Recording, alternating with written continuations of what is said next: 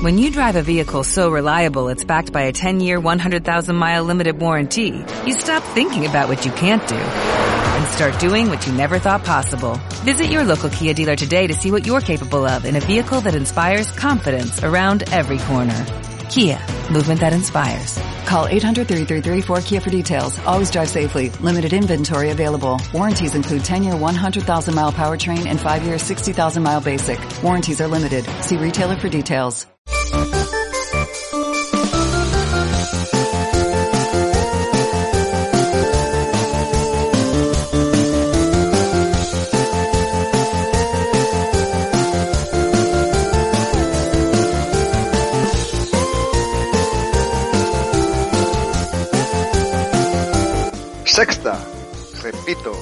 Sexta temporada.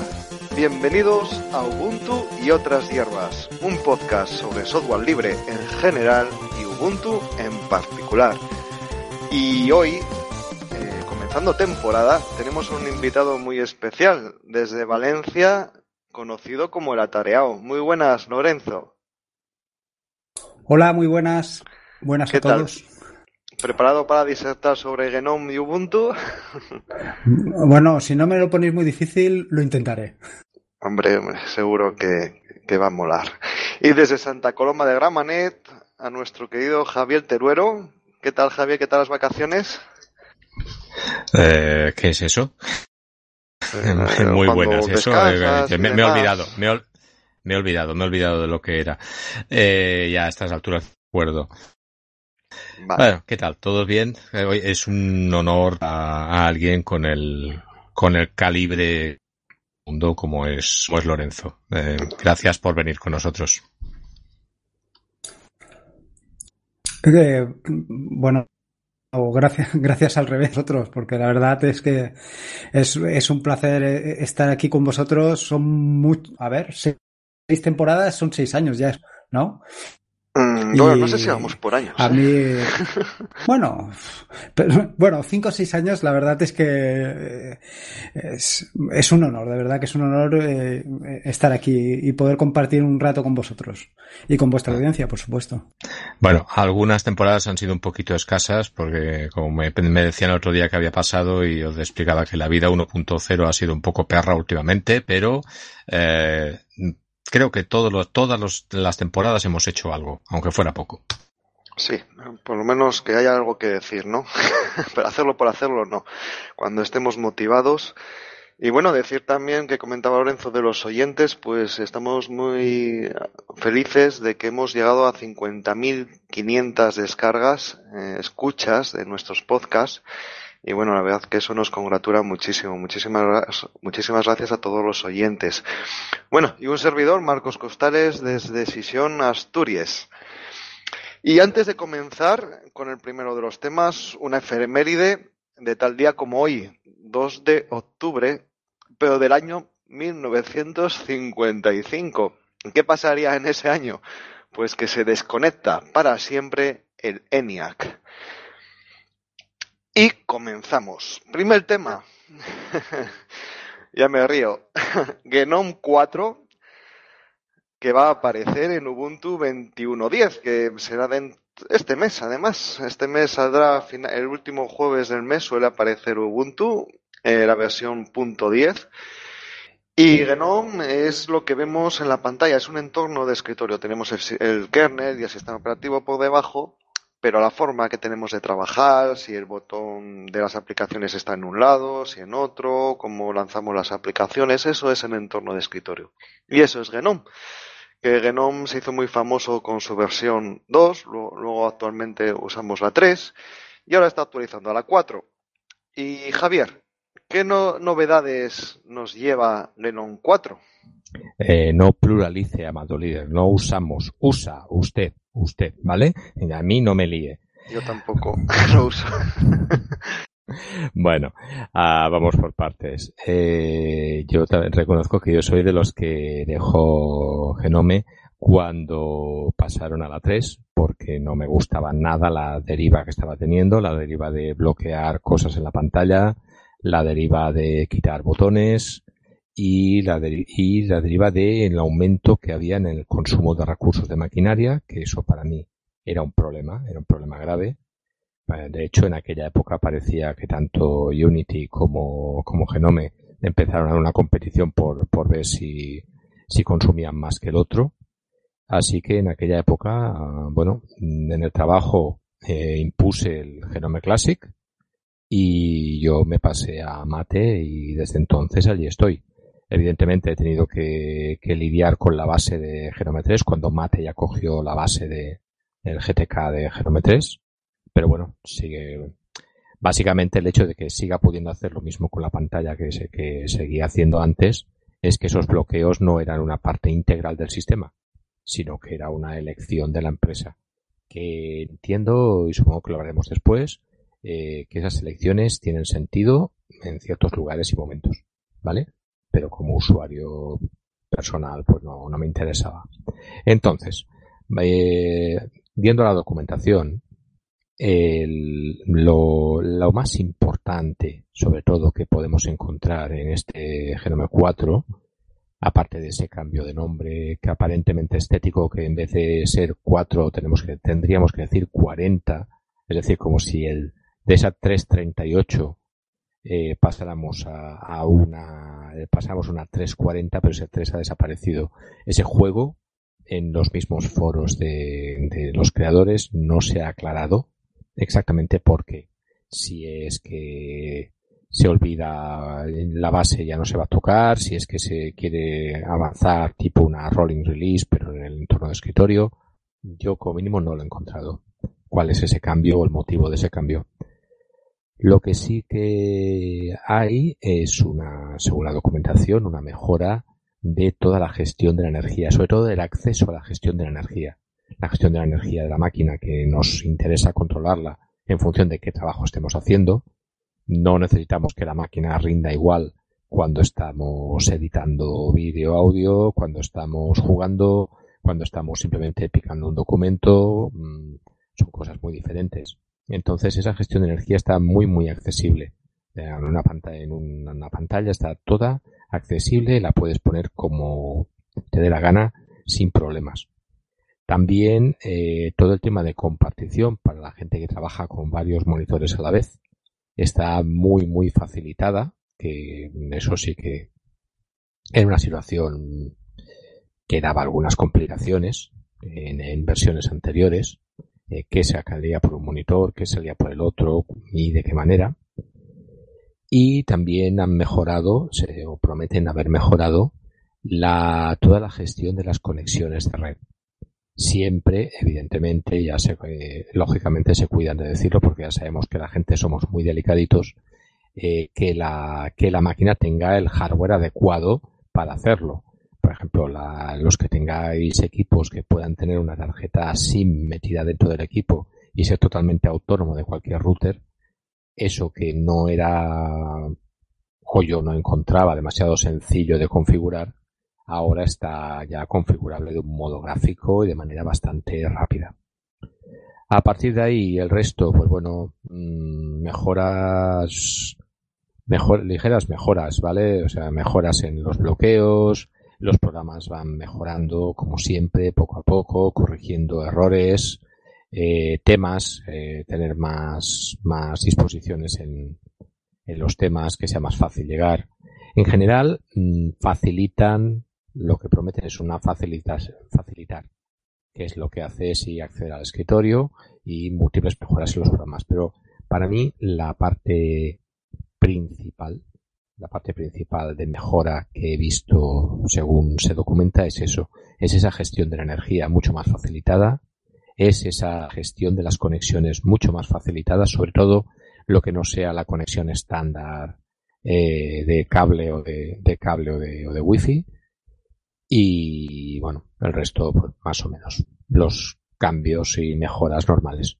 Al menos es lo que yo he visto. No sé si vosotros tenéis alguna información más.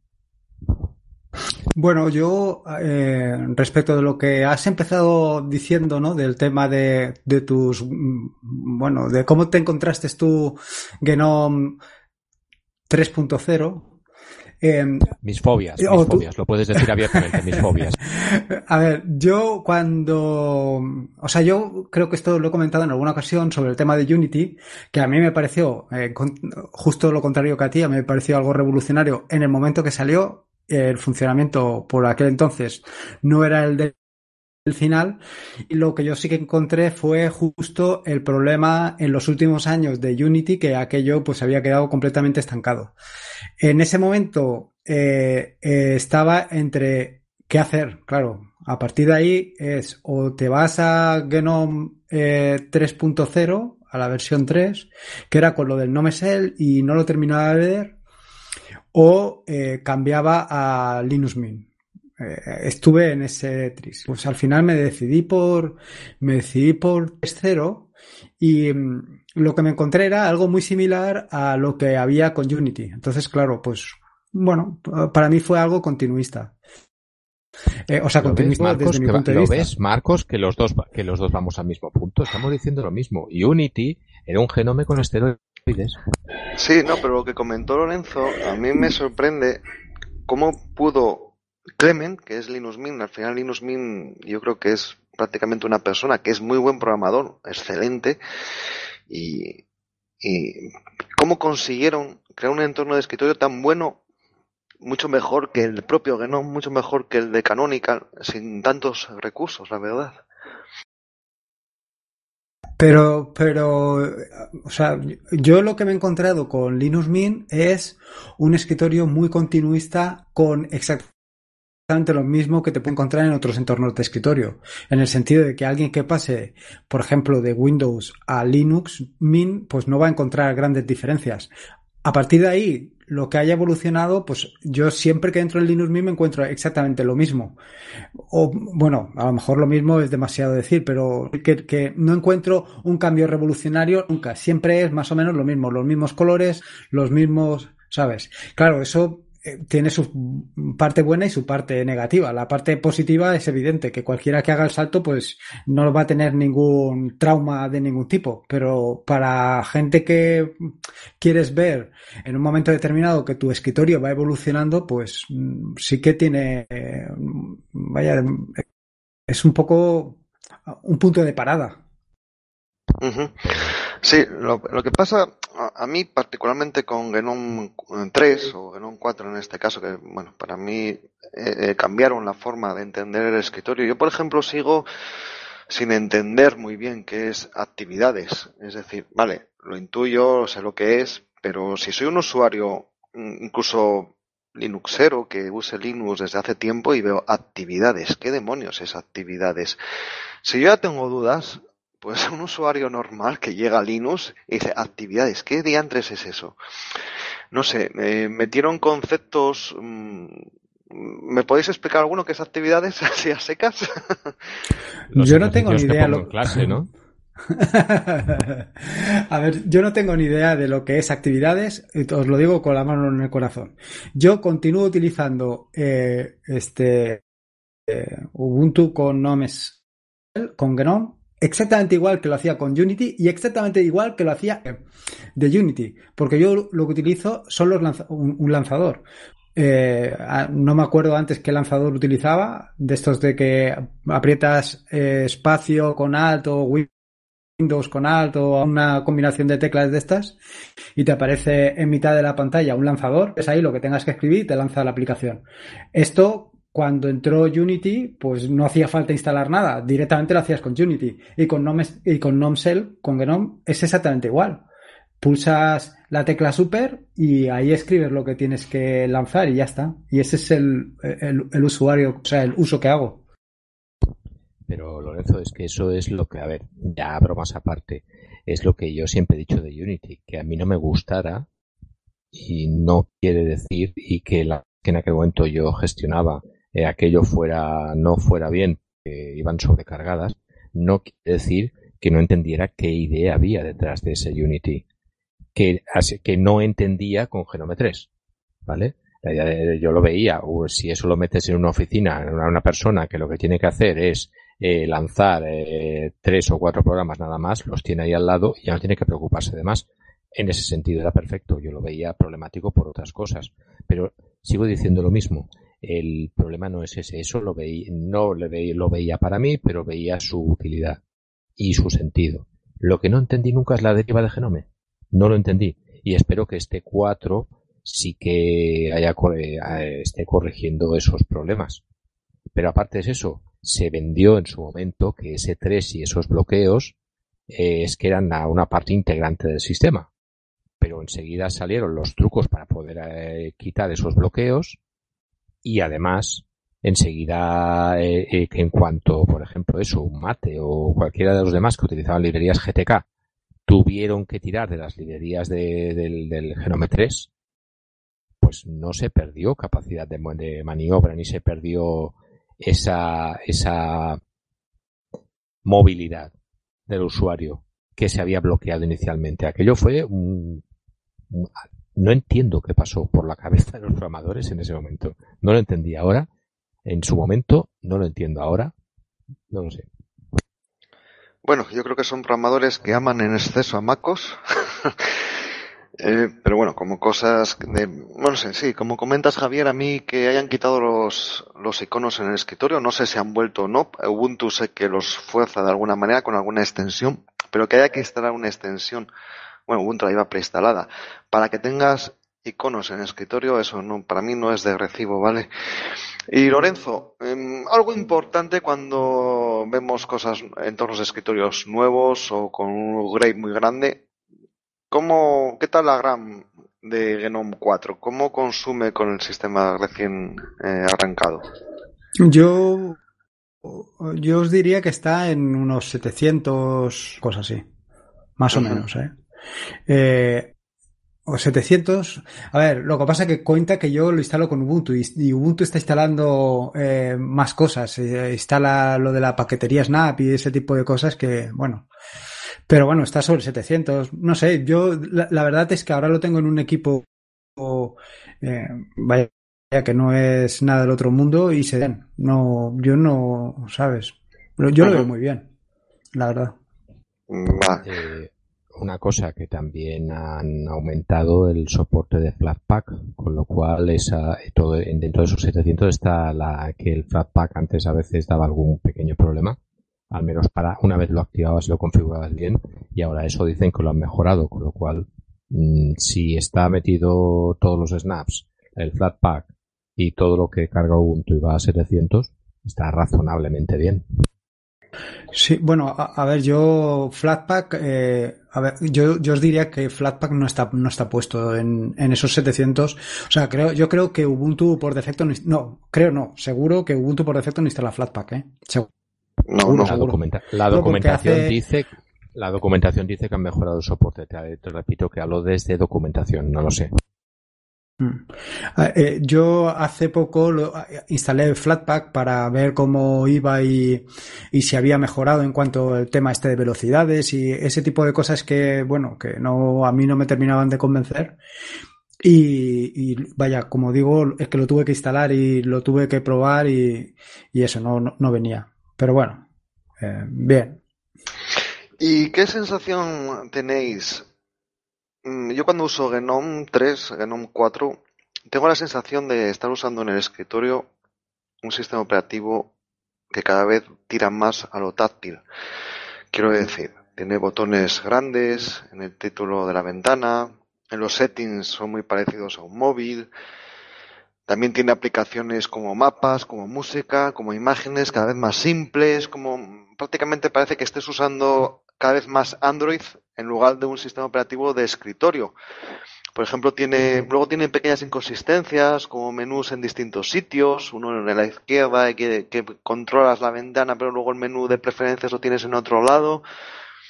Y, conceptos abstractos, como comentábamos, el de actividades, eh, y luego botones en sitios que a veces dices tú, porque hay botón aquí en el título de la ventana y hay otros botones justo debajo.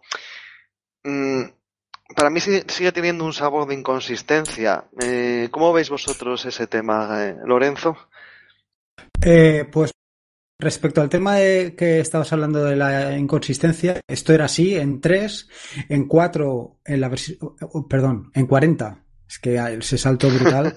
en, esta versión parece que todo ese tipo de eh, inconsistencias las eh, eh, han corregido o están en vías de corregirla. Quiero decir que son conscientes de todo ese tipo de cosas, ¿no? El tema de los menús en un sitio y en otro los están agrupando que al final es que tiene todo el sentido. No, no, termino de entender que tú quieras simplificar al máximo el escritorio y pongas eh, distintos, distintos menús en distintos sitios. Eso es realmente absurdo. A mí esa sí que me da la impresión como, pues eso, del, tema de intentar corregir esos fallos originales. Luego, la parte que dices de que tiende hacia eh, hacia una interfaz de móvil es así. Es más, las librerías que están haciendo ahora eh, están haciendo librerías para que intentar hacer, pues, ¿cómo se llaman? Aplicaciones adaptativas, eh, que dependiendo de la ventana, dependiendo del, em, dependiendo del eh, escritorio o dependiendo si estás viéndolo desde un móvil, actualmente desde un móvil no puede ser, pero em, la idea es que la ventana se adapte exactamente al entorno en el que lo estás ejecutando, con lo cual sí, tiene toda la pinta de que sea eso. Lo que no sé es con qué objetivo ¿sabes? ¿Con qué objetivo o con qué finalidad? Porque no termino de eh, ver hasta el momento ningún dispositivo que sea capaz de ejecutar Linux eh, en, eh, vaya, ningún dispositivo me refiero a ningún móvil, ninguna tableta que sea capaz de, ni Linux, o sea, ni GNOME, ni KDE, ni ninguna de estas. Yo por lo menos lo que me he encontrado hasta el momento, ¿eh? Pues no sé, igual resulta que de lo que estamos hablando es lo que el, lo que comentaste tú antes, Marcos. Eh, alguien en allí le gusta mucho eh, MacOS y lo que está haciendo es, bueno, todavía no hace mucho hablábamos con, con orgullo de ello, la famosa convergencia con, el tema del Ubuntu Touch. Es esta idea de, de, de que tú tengas exactamente la misma pantalla, la misma distribución, indiferentemente de donde estés. Eso podría ser una cosa, podría ser un argumento más técnico quizá, un argumento quizá más empresarial o más público. a la mayoría de la gente actualmente mm, no sabe cómo funcionan los dispositivos, no le preocupa y de hecho eh, le molesta el hecho que suele molestar que un dispositivo esté quieto. O sea, hay mucha gente que, que, ves, tienes su, ordenador conectado por cable, te, hace una consulta y dices que la wifi me va mal. Pues tienes un cable. ¿Qué, qué, wifi? ¿De qué me estás hablando? Claro, cuando ya lo sabes, ya has detectado que hay esa, esa extensión, esa imagen mental, ya no te sorprende, pero las otras primeras veces me sorprendió bastante, la verdad. Entonces, mm, quizá lo que estaríamos es en eso, una especie de, de, de lo que hablábamos de la convergencia hace unos años, pero sin decirlo. Esa idea de crear una especie de entorno unificado en el cual a ti te dé la sensación de que da lo mismo donde estés, evidentemente. Luego llegamos a la parte técnica.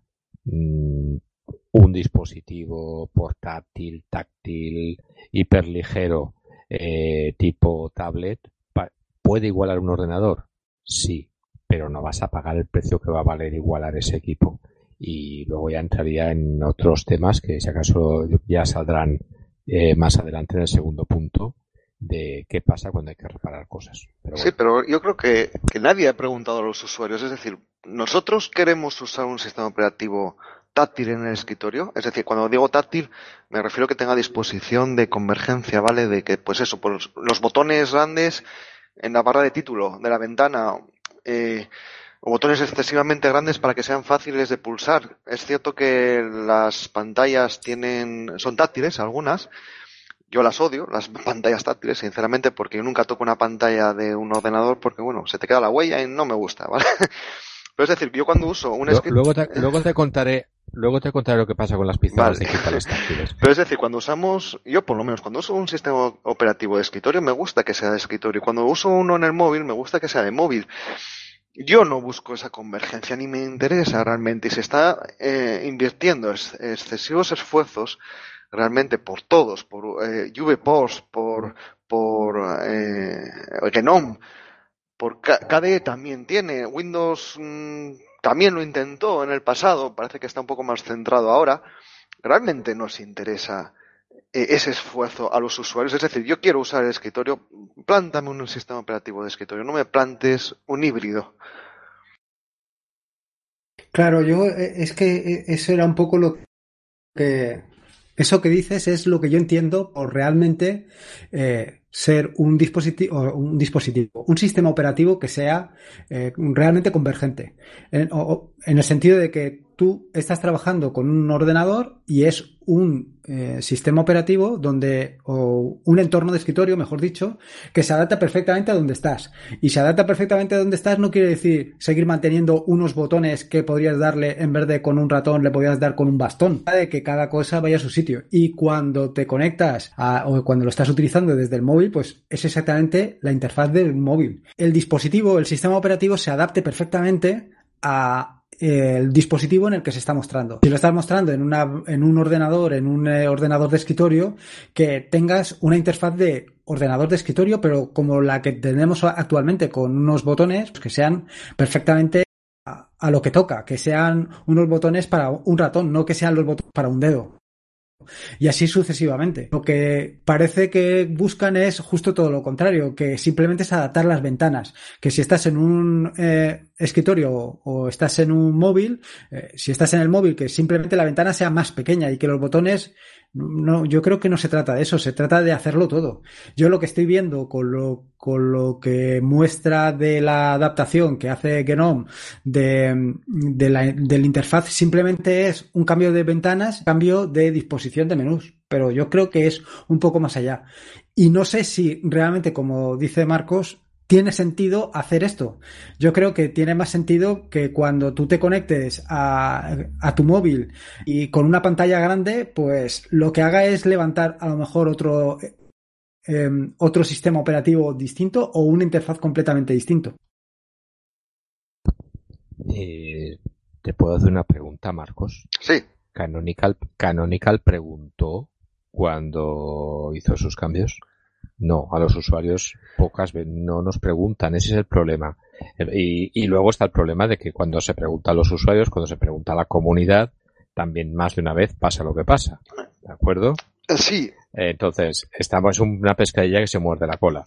Y por otro lado, eh, si os estáis dando cuenta, estamos dando vueltas sobre un concepto que es que en realidad estamos hablando de lo que, de, y lo has dicho tú, lo he recuperado yo antes, la vía que tomó eh, macOS en su momento, ¿vale? De esa aparente unicidad, aparente, ¿vale? Pero claro, es que el usuario estándar de macOS corresponde a una mentalidad que, que no suele corresponder ni a la mentalidad del usuario de Windows y bastante menos a la mentalidad del usuario de Linux. Con lo cual, por eso, la única explicación que se me ocurre es un criterio de ahorrar trabajo al programador. Solo me preocupo de programar para un entorno gráfico. Es que no se me ocurre otra cosa, pero no sé hasta qué punto sería más efectivo, aunque diera más trabajo a corto, pero, pero más efectivo a largo, que invertir el esfuerzo en un traductor que, que cogiera ese, eso y cambiara esos, ese sistema gráfico y trabajar sobre ese traductor y entonces trabajar, digamos, que y que el traductor se preocupara de cómo es la pantalla y en base a la pantalla cómo me muevo. No sé, estoy tirando una piedra al aire. ¿eh? No les más ideas, ya tenemos bastante con lo que hay. Eh, realmente, eh, Genome también desarrolla GTK, las librerías. Eh, realmente, Javier, estará, es decir, eh, Cinnamon usa GTK, ¿qué más? Booty usa GTK, Xface usa GTK, Mate usa GTK, pero sin embargo no tienen ese entorno de escritorio, no es hecho como medio táctil, medio escritorio, están más enfocados a escritorio. ¿Están salvando a Genome realmente en el uso esos entornos de escritorio que, que son derivados de GTK?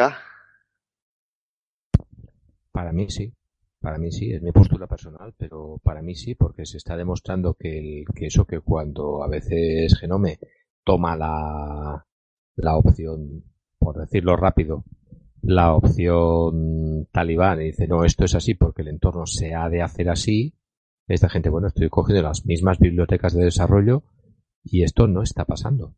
Entonces, es así porque vosotros lo queréis. ¿Con, ¿Por qué? Eso es lo que no sabemos. Bueno, yo creo que, a ver, eh, un poco lo que has dicho tú antes, Marcos, el tema de preguntar a la comunidad, eh, yo creo que es complicado. es complicado en el sentido de que, pues, puede llevar a cualquier deriva. no preguntarle es exactamente lo mismo, porque al final, pues, estás trabajando de cara a, a quien va a hacer uso de esto. Luego, por otro lado, está todo el tema este de la privacidad de las encuestas. Y por otro lado, también lo, digamos, poco colaboradores que somos a la hora de participar en encuestas. Con lo cual, es todo una mezcla de, de una situación compleja, de cómo hacia dónde tiendes. Tampoco queremos eh, participar en, en, el tema de enviar estadísticas de uso. Yo lo, veo muy complicado. En cuanto a la deriva de hacia dónde va, no hacia dónde. A mí me da la impresión que en esta última versión, eh, por lo menos, eh, han entendido, se han dado cuenta de que la dirección hacia la que se iba no era la más adecuada. En el sentido de esto que hemos hablado de, un poco organizar las cosas. El tema de quitar los, eh, por ejemplo, el tema de quitar los iconos o los lanzadores del escritorio, de quitar todos los documentos del escritorio, pues tampoco lo termino de entender. Porque hay mucha gente que, lo utiliza. A lo mejor esto es uno de, ese tipo de cosas que sí que deberían de dejar que el usuario pudiera configurar. Pero como están en la línea de eh, dar las mínimas opciones posibles, es decir, justo la línea contraria a cada plasma, las eh, opciones que te abruman, pues no, no, a lo mejor se pasan unos eh, por un lado y otros por el otro, que como de costumbre, lo más interesante es el punto intermedio. ¿Y no tenéis la sensación esa de cuando, del chiste de cuando aparece el experto en eficiencia en el trabajo y te empieza a decir que es que tú tienes que tener las cosas en la mesa de una manera porque él sabe y te tienes que mover de esta manera y hacerlo y cambiar por este lado para economizar porque tú no sabes si él sí. Es que yo tengo esa sensación. Sí, y vamos con otro tema. Estaba para Lorenzo. Eh, el otro día probé con Ubuntu 21.04, quise probarlo en la última porque tengo un programa que es Anoise, que es reproducir sonidos eh, pulsando en el icono del volumen y que sea simplemente reproducir sonidos, pero que sea muy minimalista, que no aparezca ni una interface, nada. Esto lo hacía atacando a la, interface que tenía Ubuntu antiguamente, pero como Ubuntu ahora migró a Genome, pues ya no existe. Y dije, bueno, a ver si existe alguna extensión que me permita cuando reproduzco un sonido por MPRIS que me aparezca cuando pulso el botón de, de volumen, pues que me aparezca mi reproductor pues nada, no lo conseguí. Que si instalo una, una extensión de Genome desde la web, que de hecho es complicado porque ya tengo que instalarla con Firefox sí o sí, no me vale con, con Chrome, por ejemplo, pues instalo una extensión, pues esa que si no es compatible, que si instalo otra, que no veo que haga nada, otra, pues que no me hace lo que quiero que haga. Y desistí, desistí literalmente y creo que es porque también eso, Genome, hay otras que desaparecieron de la store de, de extensiones y la verdad que mi experiencia fue nefasta. Nefasta con lo de las extensiones, que sí es una pasada que se puedan programar extensiones, eh, pero no, a, a, mí eso de que según la versión exacta de Genome, si es la 3.4.5, pues esta extensión me funciona y cuando haga un update a la punto .6 de Genome ya no funciona bien. Eso eh, yo creo que se está dando una mala experiencia al usuario.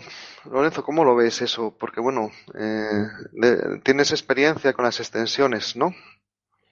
Sí, a, ver, estoy completamente de acuerdo contigo. Me parece que esto que están haciendo de, de, básicamente lo que has dicho, lo cambias de versión, eh, que tu extensión deje de funcionar, es un, es un problema, yo creo que más grave de lo que piensan. Porque uno del, vaya, uno de los, inconvenientes más grandes que hay en, eh, en, este mundo de los interfaces, eh, da lo mismo que sea KDE Plasma, da lo mismo que sea Genome, da lo mismo, son los desarrolladores. Eh, si un desarrollador, hay pocos desarrolladores que hagan para escritorio, que hagan cosas para escritorio, y si encima le pones la traba que cada versión tiene que adaptar su aplicación para una nueva versión, eh, pues lo estás hundiendo en la miseria. Básicamente va a dejar de hacerlo. Yo creo que es un error gravísimo. Respecto a las actualizaciones y mm, hacer extensiones, eh, es muy sencillo. Quiero decir, es muy sencillo como de costumbre cuando lo conoces.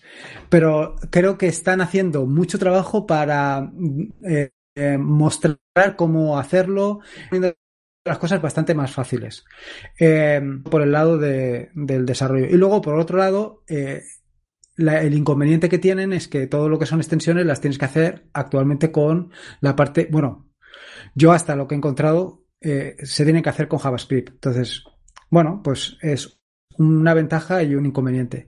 Cambiar de una versión a otra, salvo en algún caso concreto, que es cuando cambia, por ejemplo, de la 3.30 8 a la 40, sí que tiene algo más de complejidad.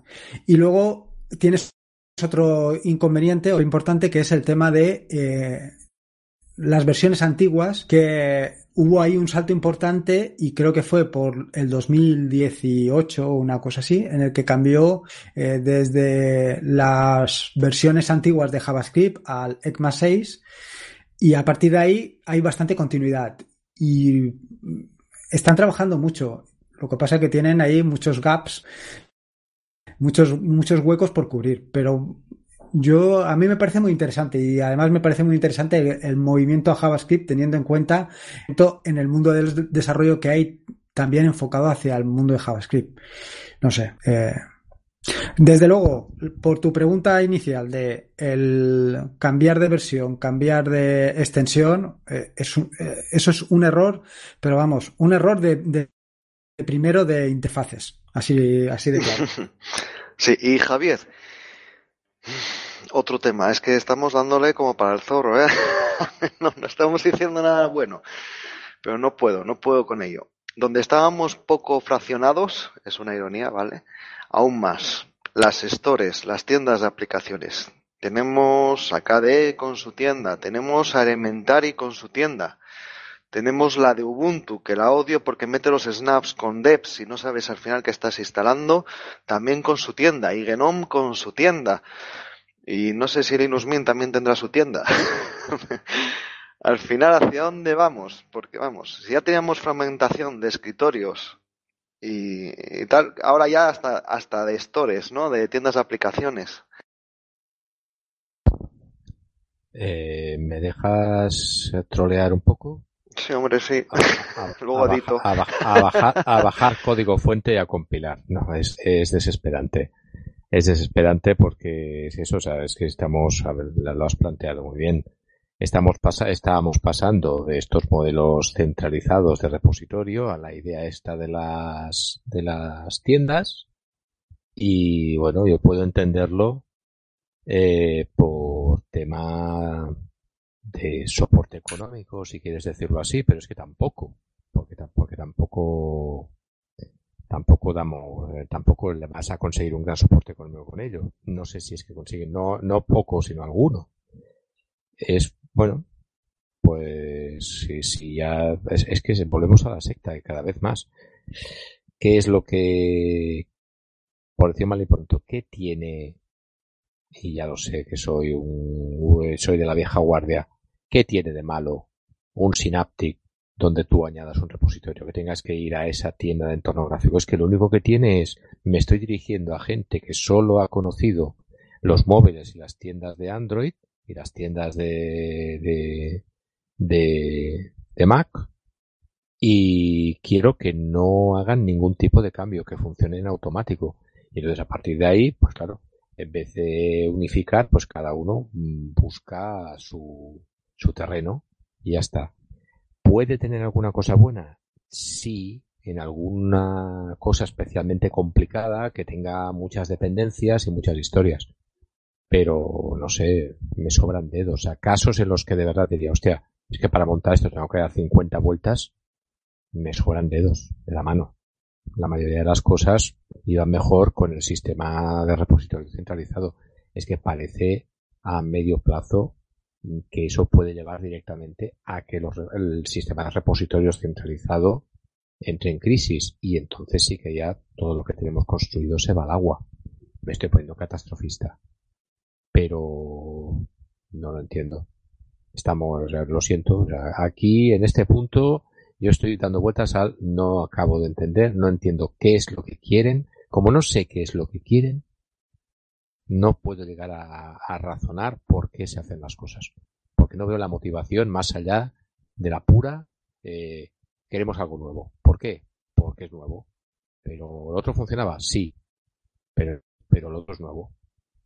En un círculo vicioso ahí. No veo nada más.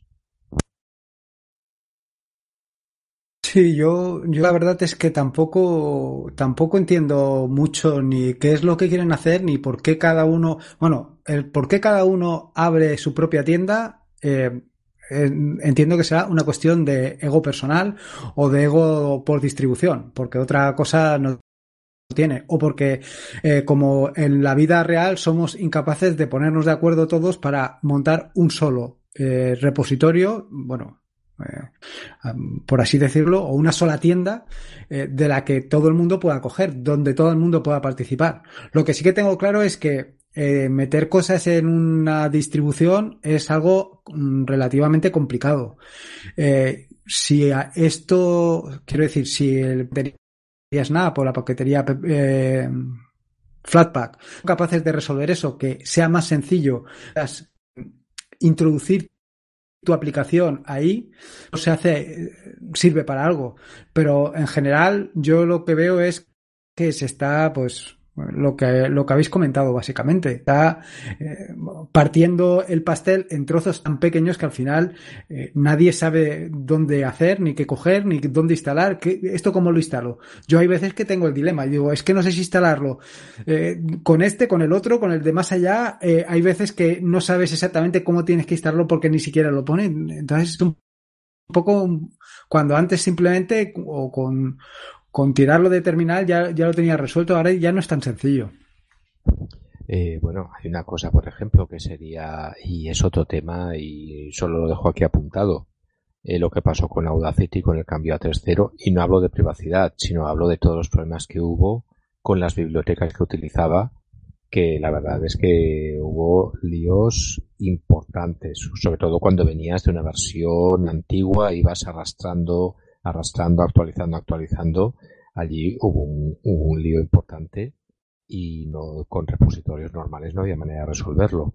Eh, incluso por tienda tampoco se resolvía demasiado bien. Es que te obligaba casi casi a tirar de compilación. Entonces, si precisamente lo que hemos estado diciendo siempre es que la compilación, a quien nos pueda gustar o no, adelante, pero no tenemos que hacerla obligatoria porque hay gente a quien no le interesa el tema. Ah, o fragmentas tanto que hablamos de mm, gente que ya estará fuera de la filosofía que tenemos o eh, estás forzando a un extremo filosófico que también expulsarás a la gente. No parece un buen camino. Y en Ubuntu y otras hierbas no podemos dejar de pasar la oportunidad de tener a Lorenzo y preguntarle si yo soy un desarrollador y quisiera crear un programa para Genome 4 o una extensión, eh, ¿nos puedes dar unas pinceladas así muy por encima de qué tendríamos que aprender? Pues a ver, si es una extensión, yo me decantaría claramente por JavaScript, sin lugar a dudas. Y si es una aplicación, fíjate lo que te digo, que casi que también. Porque yo quiero decir, me gusta mucho tal y como está, tal y como lo han montado. El inconveniente más grave que le veo, pues el inconveniente más grave que le veo es que vas a hacer una, aplicación para Genome y punto pelota. Y no la vas a poder, eh, eh, quiero decir, en la parte de extensiones. La parte de extensiones no la vas a poder llevar con facilidad, bueno, y sin facilidad a ningún otro sitio. A lo mejor quizá a Linux Mint Cinnamon sí que podrías. Eh, eso con la parte de extensiones. Con la parte de aplicaciones, yo entiendo que aun desarrollando la JavaScript la puedes llevar donde quieras. Eh, porque el motor, el motor de aplicación, el GJS, creo que funciona en todos los sitios, pero vamos, eh, esto es por decir. Respecto al tema de las extensiones, hay una utilidad que te permite gestionar las extensiones directamente desde la terminal, eh, tanto habilitarlas como deshabilitarlas, pero no solamente eso, también te permite generar, pues, ¿cómo se llama? Em, plantillas para crear tu extensión. Harías una plantilla y a partir de ahí empezarías a construir la, extensión. Y bueno, respecto a aplicaciones, bueno, eh, ahí es referirse un poco a la documentación. Y eh, la verdad es que eh, todo lo que es documentación referente a desarrollo de aplicaciones con JavaScript para Genome está muy bien. La verdad es que está muy bien, hay mucha documentación. Si luego os dejaré unas, ¿cómo se llama? unos enlaces de referentes a dónde está la documentación, hay ejemplos. A mí la verdad es que eh, si bien me he quejado anteriormente de la falta de documentación, ahora hay, muchísima. Por supuesto que está todo en inglés, pero hay muchísima, está todo bastante bien documentado, hay muchísimos ejemplos. Supongo que el cambio a JavaScript ha, ha valido para eso. Pero bueno, em, desarrollo con aplicaciones no solamente lo puedes hacer con JavaScript, también lo puedes hacer con Python, con, eh, con Rust. Hay, vaya, se ha aportado a una cantidad de lenguajes brutal. O sea que podrías hacerlo en lo que tú quisieras. Bueno, pues entonces hemos mejorado, ¿no? Porque siempre se estaba diciendo que el punto más flaco de Genome era eh, la falta de documentación. O sea que, al menos esa parte la hemos mejorado. Ya algo bueno hay. Y entramos en la última pregunta sobre este tema, que va para Lorenzo también. y yo, con mi experiencia, yo programé un poco para Windows en mis inicios y llevo programando aplicaciones para Ubuntu en particular y Linux en general desde el 2008 más o menos, sí, 2008 que era GUF y sinceramente estoy cansado.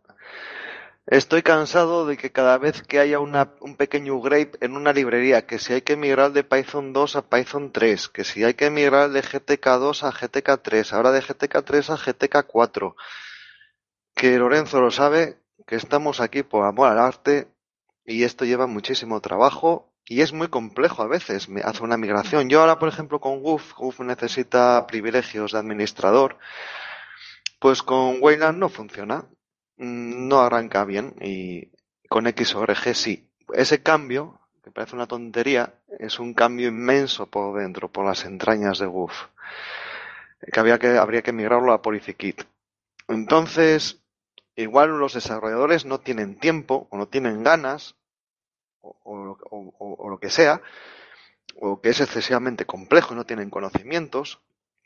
Y es que tú miras a Windows y dices, es que hago un programa para Windows 7 y ese programa va a estar funcionando siempre en Windows 7 durante X años.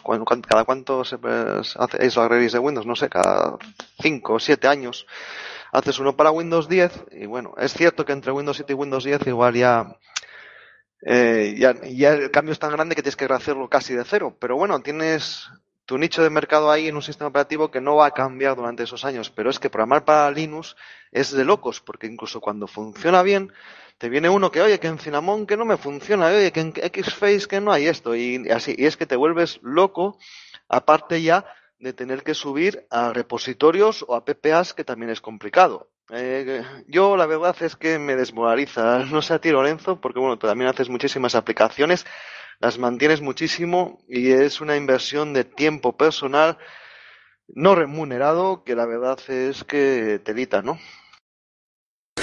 Sí, eh, pero te voy a decir una cosa, de GTK 3 a GTK 4 el cambio, o sea, a mí no me ha, no, no me ha costado. he cambiado algunas aplicaciones y no he tenido que hacer gran cosa, más bien poco. Ahora, e, esto es como aquel, que a lo mejor solamente es justo esto, porque el cambio de Python 2 a Python 3 fue un cambio importante. Entonces, no sé, al final sí.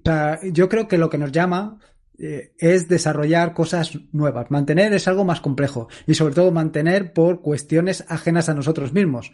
Una cuestión es que por las circunstancias que sean, tú has elegido eh, hacer unas llamadas a una API para cualquier cosa y por lo que sea esa ha dejado de funcionar o en fin, cualquier razón de estas pues bueno, ha sido una elección tuya. Pero en el caso concreto que tú comentas de ostras, es que has cambiado de GTK 3 a GTK 4 y hay que cambiar la aplicación para que luego el usuario final vea exactamente, porque va a ver exactamente GTK 4, no va a notar una diferencia muy grande de la aplicación, va a ser exactamente, a menos que tú utilices otros eh, otras clases distintas, pero eh, el, el, resultado final va a ser prácticamente el mismo. Con lo cual es una inversión de tiempo que a ti pues no te llena no te llena en el sentido de que tú no has añadido nada a, tu aplicación, no tiene ninguna característica nueva, no, no aporta nuevo al usuario, simplemente que el usuario va a poder seguir utilizándola. Y como tú muy bien dices, has pasado de eh, estar o sea, de, gastar nada en mantener la aplicación a tener que invertir a lo mejor 10, 12, 14, 20 horas en actualizarla de un sitio a otro, porque además tienes que aprender las nuevas, las nuevas APIs para trabajar con GTK 40 o por la razón que sea, ¿sabes? Sí que es un poco frustrante, la verdad. Sí, yo además veo que me van a matar, por ejemplo, Ubrighter en VPOS murió, murió por culpa de un upgrade que se pasó la base del navegador web a Chromium y no me funcionaba bien y lo, lo, abandoné. Abandoné Writer y lo dejé fuera de la store. Eh, Wolf eh, eh, igual se muere también por culpa de Wayland, no lo sé. Lo que tengo claro es que yo no tengo ganas de invertir ese tiempo por culpa de Genome en, en, mi tiempo personal en arreglar esas cosas cuando no rompe por mi lado sino que rompe por otro. Así que contento estoy y vamos a dar por finiquitado este tema. No sé si queréis añadir algo más sobre Genome. Bueno, yo creo que en el fondo más o menos lo que tampoco hemos sido violentos, hemos visto problemas y más vosotros que vosotros trabajáis desde el punto de vista de programar cosas y podéis ver mucho más. Básicamente, por favor, decirnos el motivo y si hay un motivo, igual las cosas se ve una lógica, pero si no se ve un motivo, entonces no hay manera de encontrar una lógica y uno, lo que sé yo, tú, eh, Marcos, te acabas cansando. Ya. Pues continuamos con el siguiente tema, que es más alegre. y es que Canónica ah, anunció. A esto le llamas alegre. Sí. y es que Canónica anunció un soporte de 10 años para Ubuntu 14.04 y Ubuntu 16.04. Eh, esto va a ser un balón eh, de, aire fresco para servidores, pues especialmente que tienen una configuración dada y es muy complicado su upgrade. Eh, Javier, ¿qué, ¿conoces otras distros que, que den un soporte tan largo? Pues la verdad es que no, ya es que nos iríamos a LTS y en cualquier caso eh, la LTS no solventa el problema que sí que solventa este soporte largo.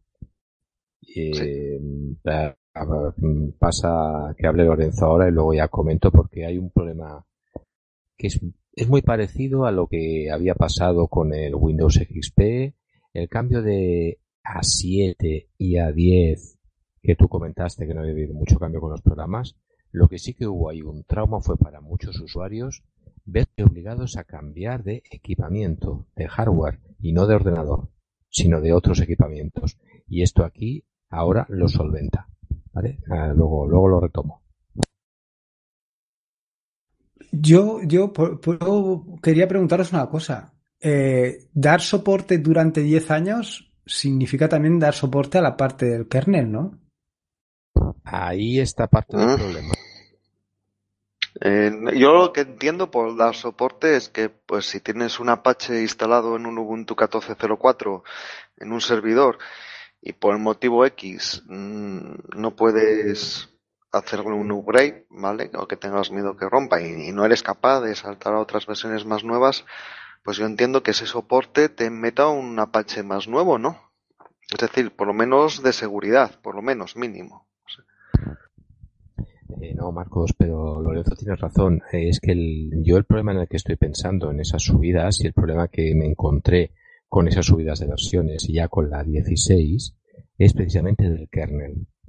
¿Vale? Eh, esos cambios que van entrando en el Dell y que aparentemente no nos afectan, cuando tocamos maquinaria un poquito específica, sí que afectan.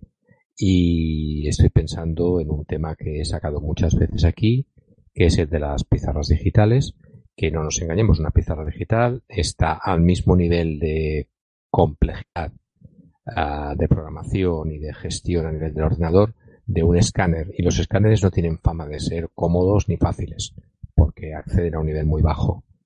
¿Cuál es el problema que, había? El problema que había es que de la 14 a la 16 se pasó. Primero, a, una, eh, de la 14 a la 16 hubo una modificación del entorno gráfico que hacía que tú no pudieras acceder a las a la calibración, a lo que sería la gestión, ¿vale? Eh, de, no el uso de la pizarra, si la pizarra estaba estaba en marcha, funcionaba, pero si se descalibraba o pasaba cualquier cosa, tú no podías tocar. Entonces había que andar jugando con cuándo la montaba, cuándo activabas el USB y cuándo no.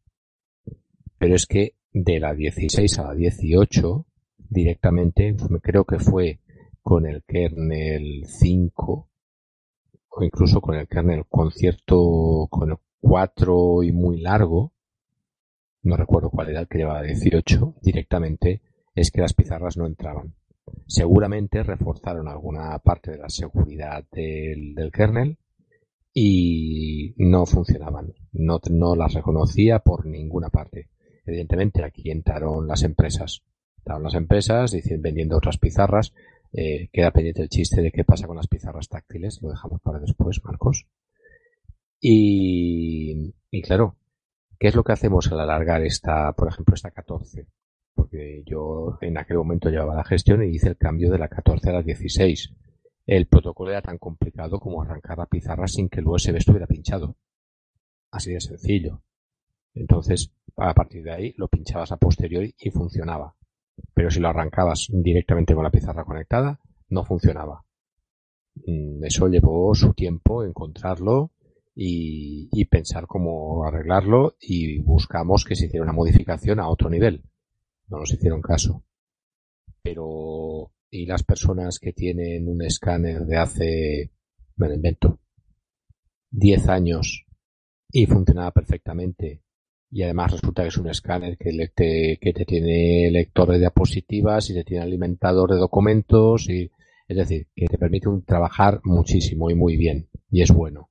Y lo tienes que cambiar porque en la versión nueva no hay Dios quien lo ponga en marcha, porque está accediendo a un nivel muy bajo del sistema y el kernel se niega, y se niega, y se niega, y se niega, y no te deja, y no te va a dejar jamás. Y la empresa se niega.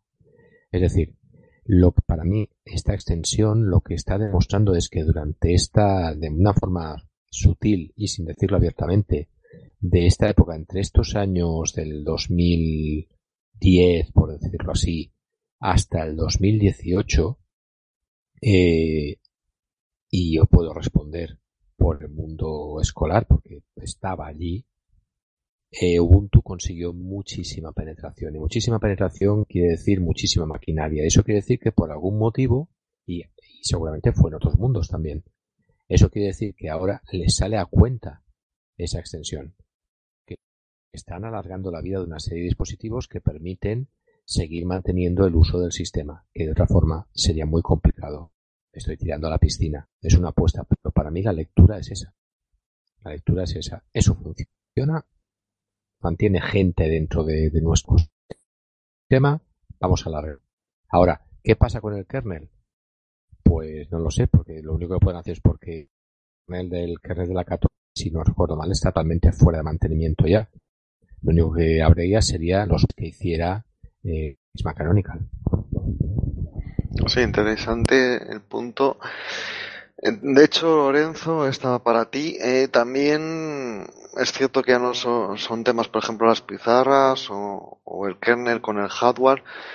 Hay eh, una cosa que afecta al Ubuntu 14.04 y 16.04, que es que miles de dispositivos eh, tienen eh, perderían acceso a la World Wide Web al caducar uno de los certificados SSL.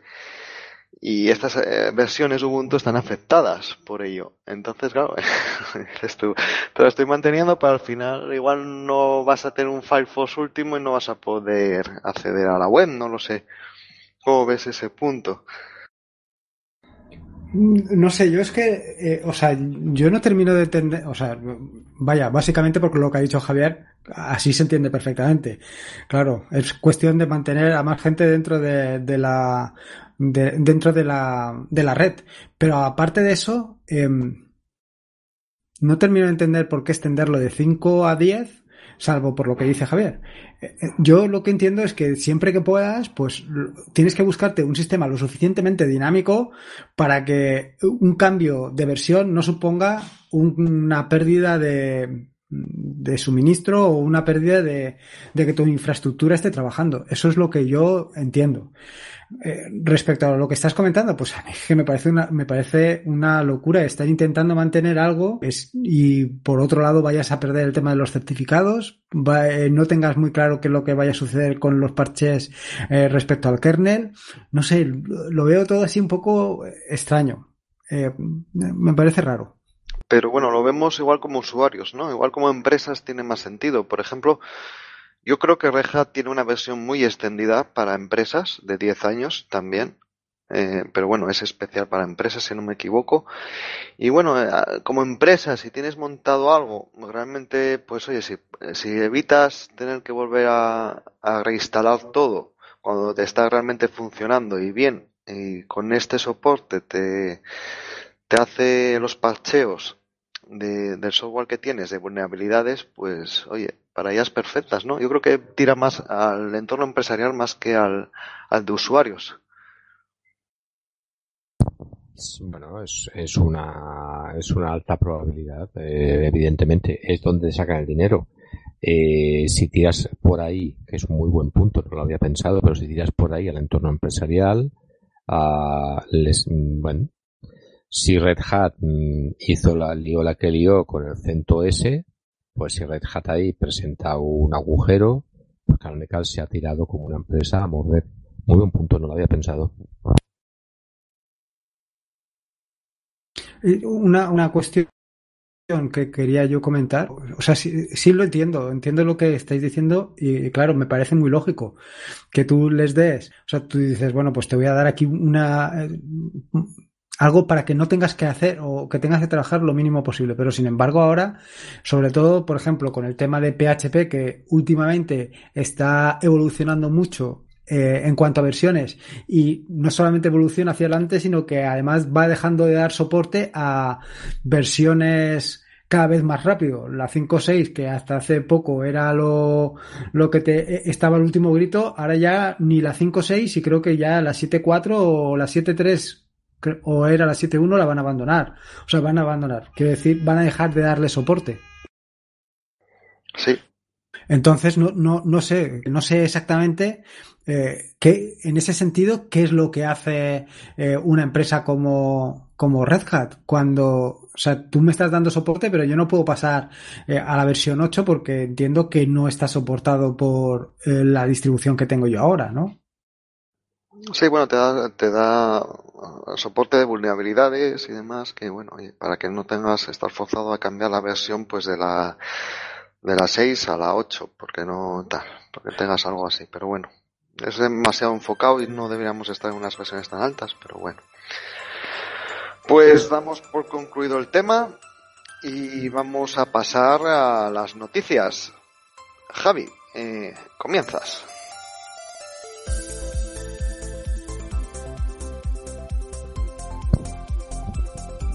Eh, miles de dispositivos antiguos pierden el acceso a la World Wide Web al caducar uno de los primeros certificados SSL. Eh, bueno, otra manera de obligarnos a cambiar de, dispositivos sí o también, o por favor, a renovarlo. La tasa Google no logra su objetivo. De los 698 millones esperados para 2021, solo se han recaudado 92 en el primer trimestre. Microsoft Office 2021 ya tiene precios oficiales. Office Home y Students 2021 serán 149,99 dólares. Office Home y Business 2021 costará 249,99 dólares con el derecho de usar las apps con fines comerciales. Eh, estoy pensando en comprarme varios. Sí, además vas a tener el derecho, ¿eh? O sea... Ahora mismo, que me traigan un trailer, por favor. El derecho de usar, muy bien. Porque entonces, antes, ¿qué, derecho tenías? Porque me eh, bueno, con, con el software privativo, mira, sería un tema para otro podcast, realmente. Son derechos muy. que no se ven tan fácilmente a veces, ¿no? Pues muchísimas gracias, Lorenzo, por estar aquí hoy con nosotros. Muchísimas gracias a vosotros, la verdad es que ha sido un verdadero placer y honor estar aquí con, con los, eh, la verdad es que me lo he pasado pipa. Muchísimas gracias, Javier. A vosotros me alegro mucho de poder retomar el programa y eh, esperemos que las cosas se normalicen para todos un poquito y este año podamos estar mucho más a menudo con todos vosotros y si además ahora que el jefe no nos oye Lorenzo si quieres venir, montamos, montamos tú y yo un motín, lo echamos y nos quedamos con el programa. Oye, espero que... Muchísimas gracias a ti oyente por estar ahí día a día. Espero que si hay alguien amante de Genome que no nos odie tanto, que al final estamos usando Genome igual con otros entornos de escritorio, pero bueno, eh, hacemos siempre desde este podcast, desde este humilde podcast, eh, críticas constructivas y oye, es nuestro punto de vista. Se puede estar a favor o en contra, pero bueno, podemos debatirlo siempre. Muchísimas gracias y hasta el próximo episodio. Nos vemos. Oye, Marcos, Marcos, ese, ese pitido de las ovejas que oigo no eres tú, ¿verdad? hasta luego. Hasta luego. Hasta, luego.